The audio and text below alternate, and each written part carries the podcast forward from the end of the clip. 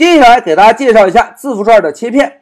同学们，我们首先来明确一下什么叫做切片。哎，大家看到切能想到什么呀？哎，非常好，都想到刀了，对吧？既然都想到刀，老师呢就先来准备两把刀。注意啊，我们把这两根红线啊理解成两把刀。那现在刀准备好了，我们开始切谁呢？大家看，假设我们程序中啊有一个大的字符串叫做 Python，而我们开发中呢希望使用这个大的字符串中一部分内容，那可以怎么做呢？哎，我们就使用第一把刀，咔嚓先砍一下，再使用第二把刀，咔嚓再砍一下，两刀下去之后，中间的结果就是我们最终切片的结果。哎，这个就叫做切片。好。理解了切片的概念之后，接下来让我们看一下切片的语法。同学们，当我们希望对一个大字符串进行切片的时候，先在中号内指定开始索引。开始索引啊，就是我们第一刀下去所在的位置。譬如我们把开始索引指定为零，是不是就从字符串开始位置进行切片，对吧？然后在开始索引后面跟上一个冒号，在冒号后面跟上一个结束索引。这个结束索引啊，就是我们第二刀下去的位置。哎，同学们，譬如老师把结束索引指定为二，开始索引指定为零，两刀下去之后，我们是不是可以得到索引零的字符以及索引一的字符共同组成的一个小字符串？那在这里，老师问大家，同学们，索引二对应的字符包含在切片结果内吗？哎，不包含。在这里，同学们需要注意哦。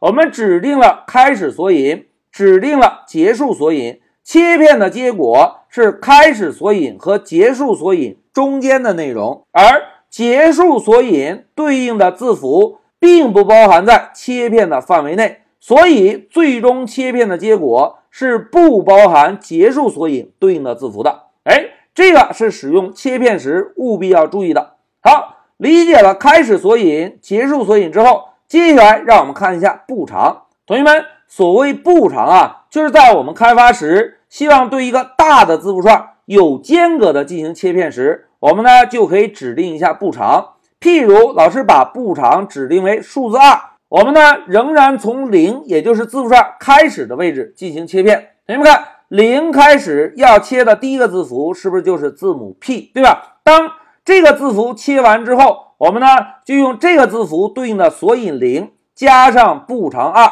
零加二是不是就等于二？因此呢，第二个要切的字符就是 t，而 t 这个字符切完之后，我们呢再用索引二加上步长二，因此呢，下一个要切的字符就是索引四对应的字符 o。哎，指定了一个步长之后，我们呢就可以有间隔的带跳跃的。从一个大的字符串中切出一个小字符串，哎，这个就是字符串切片中要使用的三个数字。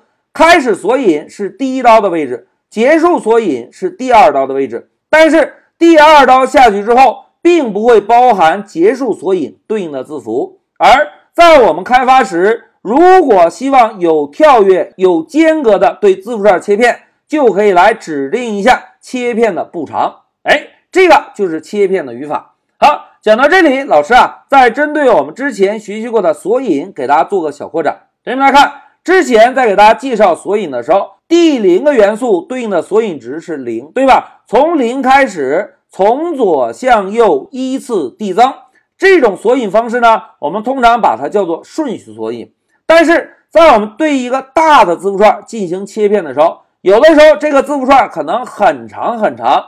这个时候，如果我们要想数到字符串末尾，是不是就非常麻烦了？哎，为了解决这个问题啊，Python 中呢提供了一个非常聪明的倒序索引。同学们，所谓倒序索引啊，就是最后一个字符对应的索引值呢是负一。哎，从最后一个数值从右向左依次递减，负一、负二、负三、负四，这种方式同样也可以从字符串中取出对应的字符。这个就叫做倒序索引。那现在给同学们出个思考题，大家看，假设我们把开始索引设置为零，把结束索引设置为负一。同学们看，开始是零，结束是负一，那么截取的字符串会包含末尾这个字符吗？